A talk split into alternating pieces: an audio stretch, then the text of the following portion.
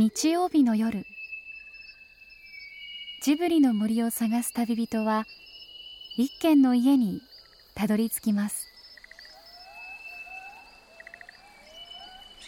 ジブリの森のラジオの川のほとり。そこに立つレンガの家はスタジオジブリ鈴木敏夫さんの隠れ家です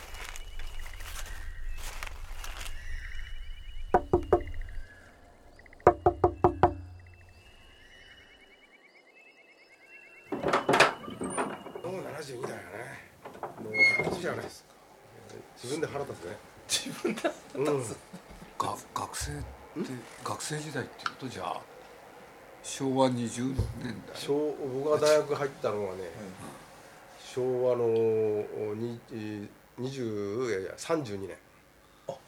32年そあの入学がねえで卒業が36年だから。あ昭和でいうと。ちょうど僕と一回り違うんだよ。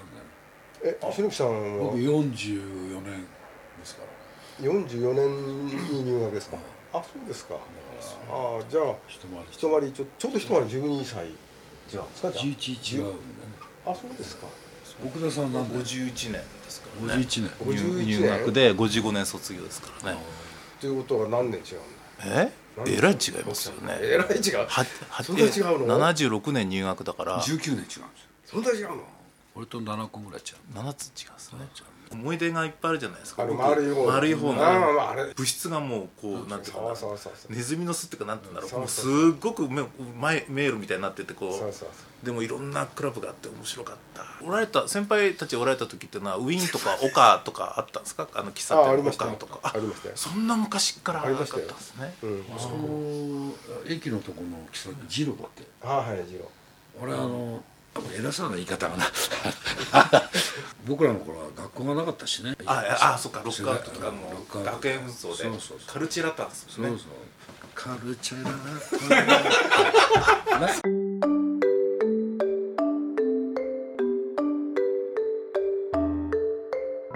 鈴木さんの周りにはなぜ明治大学出身者ばかりいるのか。長年ジブリ作品のサウンドトラックを手掛けるレコード会社。徳間ジャパンコミュニケーションズ代表取締役社長。篠木正弘さん。学校はないんだから。だからこれはねその世代の人じゃないと分かんないね「風の谷のナウシカ」以来ジブリ作品の宣伝プロデューサーを務めた徳山雅也さん。父さんね60年半端に行かない行かない何の興味もない。あ興味なかったんですな全然ない。なんであんなことやんのと思ってそんなやったってもう意味ないじゃんなんだなことしてんなと思ってそして「三丁目の夕日」などで知られる日本テレビの映画プロデューサー奥田誠二さん。学園祭で歌を歌って優勝したら宇崎竜三のダウンタウンの前座ができるっていうんでもう死ぬほど頑張ってやったんですけどね。バンドバンドやってたの？違うキャンディーズやったんですよ。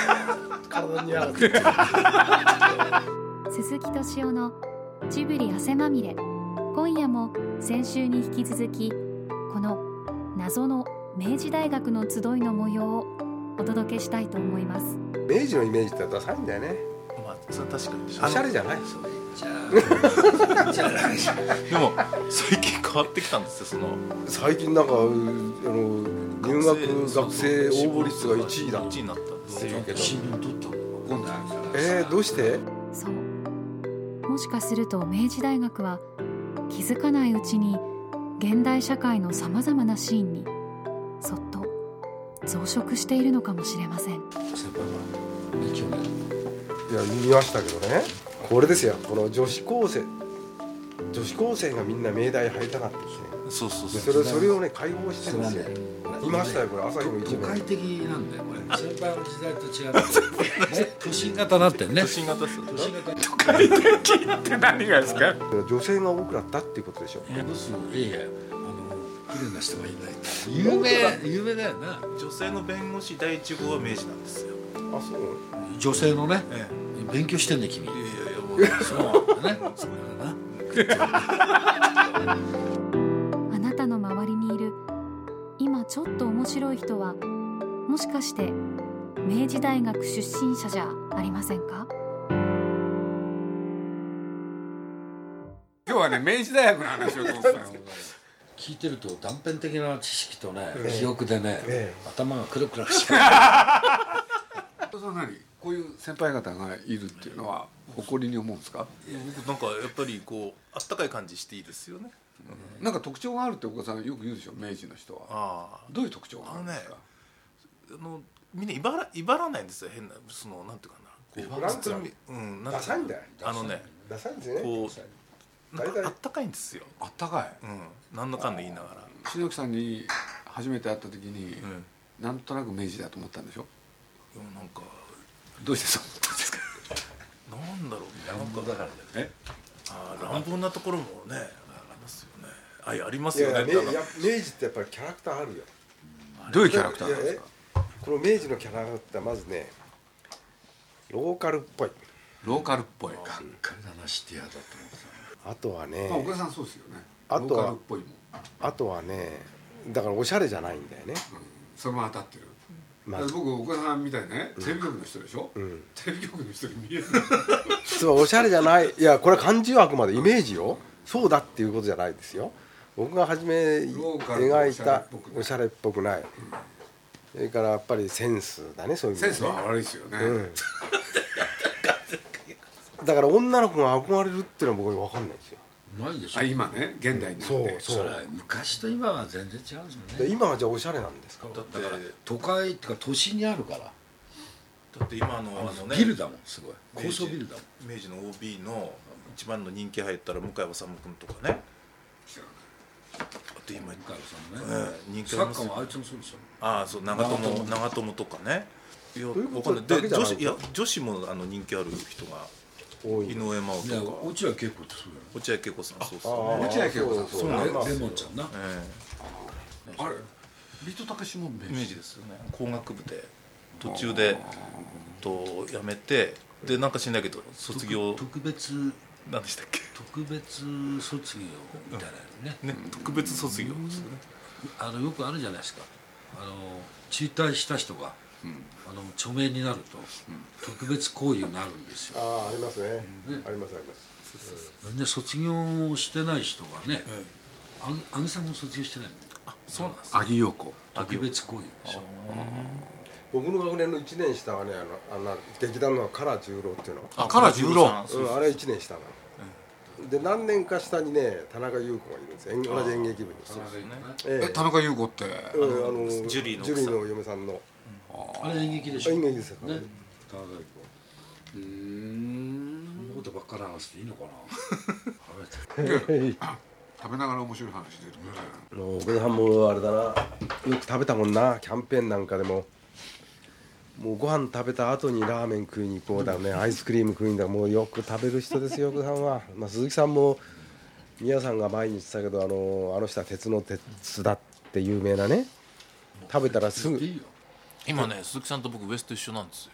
冗談じゃない？あそうだろうね、ううん、鈴木さん。わかるよ。鈴木さんのお腹だけはもう異常に膨れてるから。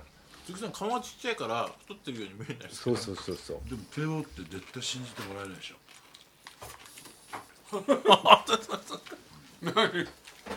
慶応慶応はもうお坊ちゃまおっちゃまね慶応前だからって女にもうもう女にモテるのか。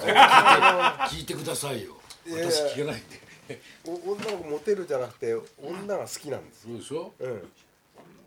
うん、だからいわゆる明治とは違って慶応ボーイの方が女の子が好きな。の、比較うん、そういうのってあるんじゃない？明治ってほら我々硬いなんか硬いんですか？硬い、うん。ん。もの持ってる。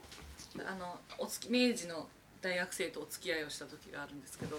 さっきさっき話聞いててあれでしたその最初は好きではなかったのに今思えばなんで付き合うことになったんだろうと思ってこうつらつら考えてたら「僕の心の穴を埋めてくれよ」とかなんとか言われてでコロって言っちゃったんですよね。それは明治だからじゃなくてそれは明治かいや全然関明治のいやいやなんかこうまっすぐなこうなんかさっきこう言ってたじゃん明治の学生ならではの。僕の心の穴を埋めてくれよあ地地味さのそのはい。素直さというか、はい。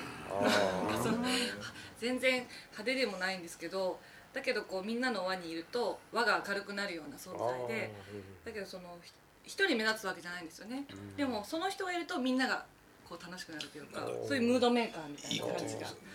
なんか硬いんですか？硬いうん、ん。もの持ってる。それは、うん。悪友さんが書いたあのほら小説の、うん。あのなんだっけ、えっと、瀬戸内少年野球団瀬のの瀬戸内野球少年野球え瀬戸内ん瀬戸内野球少少年年団団で、えっと、今度東京に出てきて、でなんとか編っていうのがあってそのその時にあの慶応の学生多分これ裕次郎さんだと思うんだけどそのボートでこう遊んでるところが出てきてそれをこう横で見るこうなんていうかなあの主人公がいて。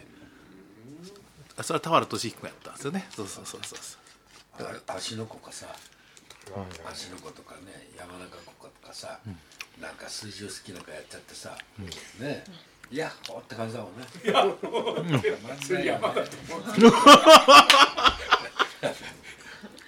だから明治はだからそういうのおしゃれじゃないってそういうことも含めてね、女の子と付き合うのがうまくないんだよ、なんとなく朴明治のキャラクター、ねだからい一層ありますよ篠木さんみたいな、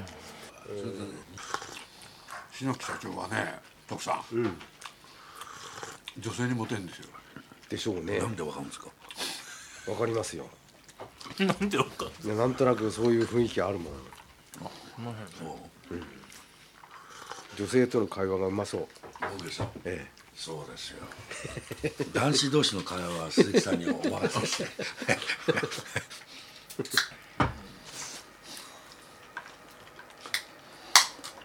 大体ね男同士でモテないやつはね女にモテないよ、同性にモテないやつは。えね徳さん確か学生結婚ですよね。いや違う違う違う。え？違いましたっけ？違いますよ。学生結婚ったら二十歳22歳でしょ？せいぜい。でも働き始めてすぐ結婚でしょ？いや25まあでも似たようなもんまあねそんな今で考えれば若いよね。だって恋愛でしょ？え恋愛。まあ恋愛は恋愛だね。そんぐらいしますけどよく恋愛する暇ありましたね。いやだからで学生時代なんですよ。学生時代からの付き合いだったんですよね。だって純愛でしょ？そういう質問もおかしいんですよね。いや純愛なんですよ。10万でしょって。徳さんってねこんな顔しながらね実は 顔で純愛するんじゃないんだ。あのね昔古い言葉でこういう言葉があるけれど一血主義ですよね。な他の女性には目もくれない。字字のごとく別に字を解析しなくて。バカ。ね。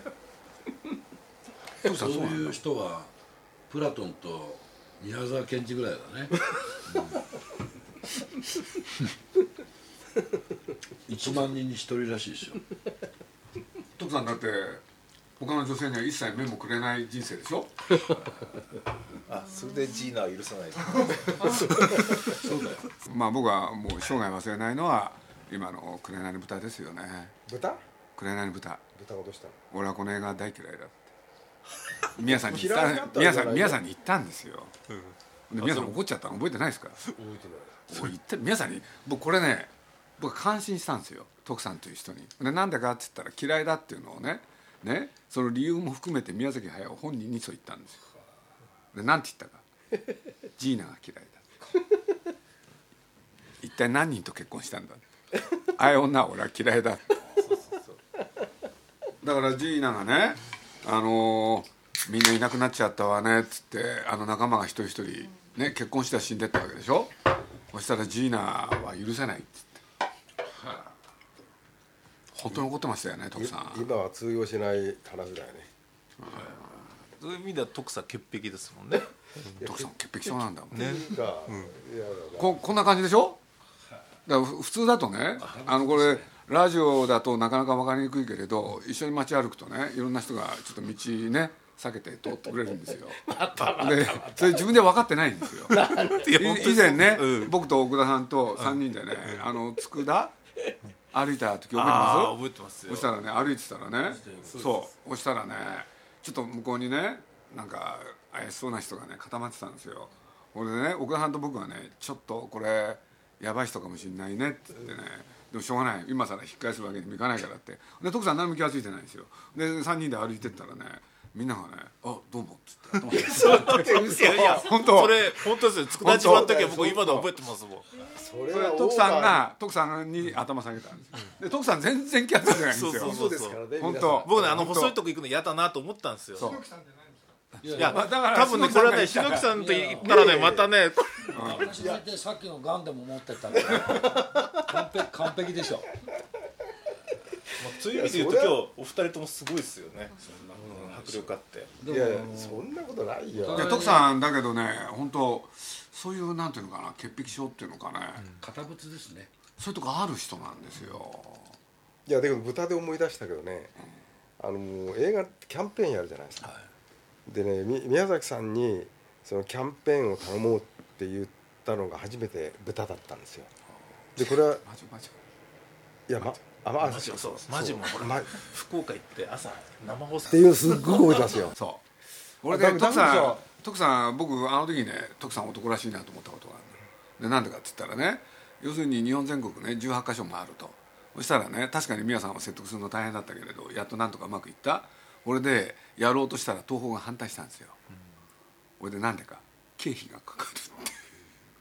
あれどこだったっけ？覚えてます？じゃあ初めてでで東宝なんですよあれ俺で何が起きたかって言ったらね、要するにみんなねおいしいもん食うんだろうとかなんか言われてねそんなことやるつもりないって言って大もみに揉めて俺で大学の間ね徳さん行くことになってたんだけれど徳さんの交通費は出ないって言い出したんですよ。そしたらね徳さんがねね電車ぐらい俺の金で行くっつって単価切ったんですよ単価。そうだった？単価なんか切った？全然覚えてないんだから。まあでも今日はそんな話じゃないんですよ。今日はね明治大学の話をと思ってたんですけど 例えばあなたから見て明治ってのはどういうふうに見える？やっぱりよく言えば常識にとらわれない？よく言えば悪く言っても悪く言っても。あの小川さんのスタイル覚えてます？ああもう小松さんは典型的な明治スタイルだね。これでね、覚えてます、うんうんうん。上下白のスーツで黒い黒いシャツ？それダサいってことだよ。これでね靴は靴はエナメルの白い靴ですよ覚えてます？いやー知らない。いや映画の公開なんていうとそのスタイルで現れてね。これはすごかったですよ。ほんでみんなね。ね例えば徳間社長なんかも山下副社長もねじろっと見てたんですよね。で僕がねある時にね徳間社長と山下副社長のそばにいてね昔日活映画にあの感じいましたよねって言ったらねこの徳間社長とね山下副社長がね大笑いしたことあるんですよ。まあ、世の中落ち着いてきてね要するに会社のヒエラルキーもはっきりしてね俺でみんな自分の仕事の領域を守る。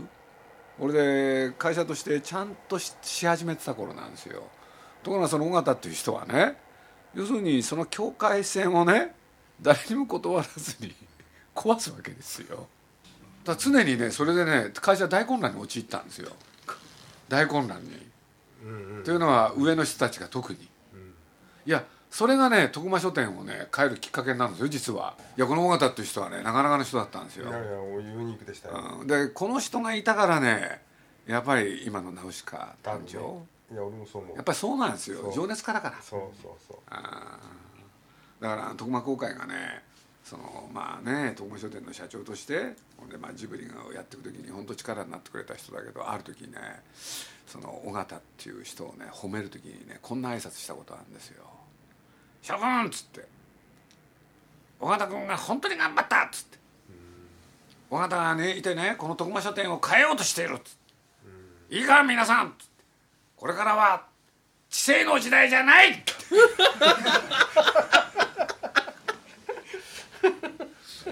何の時代だよ。尾形の時代だって言うんですけどね。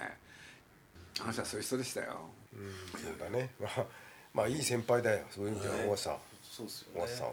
実に自由。とらわれないんですよ。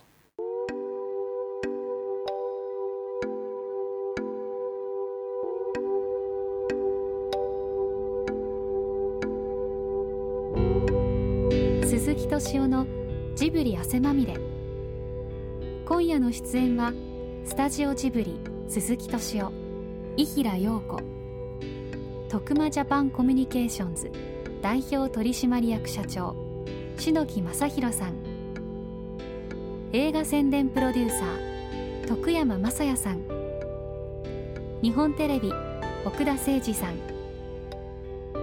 ご案内は私伊藤綾子でした。ね、まあ、さっきあの篠木さんもおっしゃったんで僕言いますよ。僕らの頃ね学生運動がすごかったでしょ。でその時にあのこういう言葉があったんですよ。学生たち学生運動やってる連中にね。あの頃はもうみんなやってたからノンポリってほとんどいないから。そうするとね当時あの朝日新聞が出してた「朝日ジャーナル」っていうね週刊誌があった。そしたらね右手に朝日ジャーナル。左手に朝日芸能。そうするとね学生運動の時に出てきたいろんな人いるじゃないですか。作家その他で三波系全学連を応援したような人。たちにどんどん原稿を書かせて朝日芸能を載せちゃうんですよ、そうするといわゆる朝日芸能とはイメージが違ってるわけですよ。だからね当時に朝日芸能ってこう言われたんですよこれはすごい編集者が作ってるに違いない？ところがねやってたの尾形なんですよ。自分が面白いと思ったらやっちゃうんですでそれまでのねなんていうかな常識にとらわれないんですよ。伊さんがね学校のこと言うなんて想像もつかなかったもんね。珍しいなと、ね、明治だけはねものすごい残ってるんですよ。こんなこと言ったことないけどっておっしゃるもんね、そうだなんか変な人に会うとみんなね明治なんですよ。人のことは散々言ってるけどそう。ね意外やいや同じ同じ穴の無地なんですよ。そうじゃないかなって。だから学歴殺傷してんじゃないかな。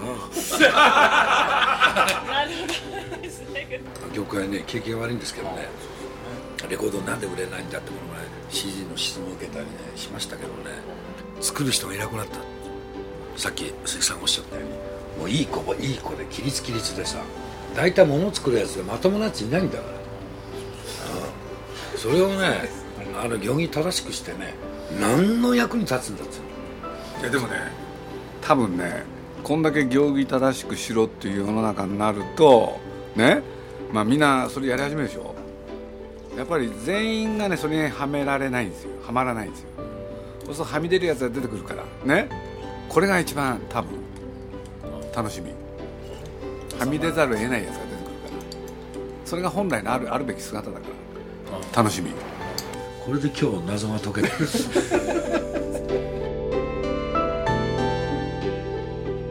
日曜日の夜も更けてもうゴールデンウィークも終わりです。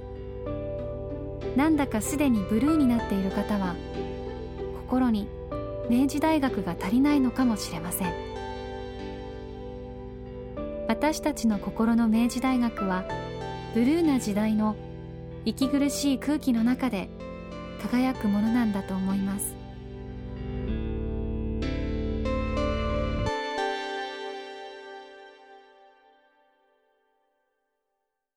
鈴木敏夫のジブリ汗まみれ。この番組はウォルト・ディズニー・スタジオ・ジャパン。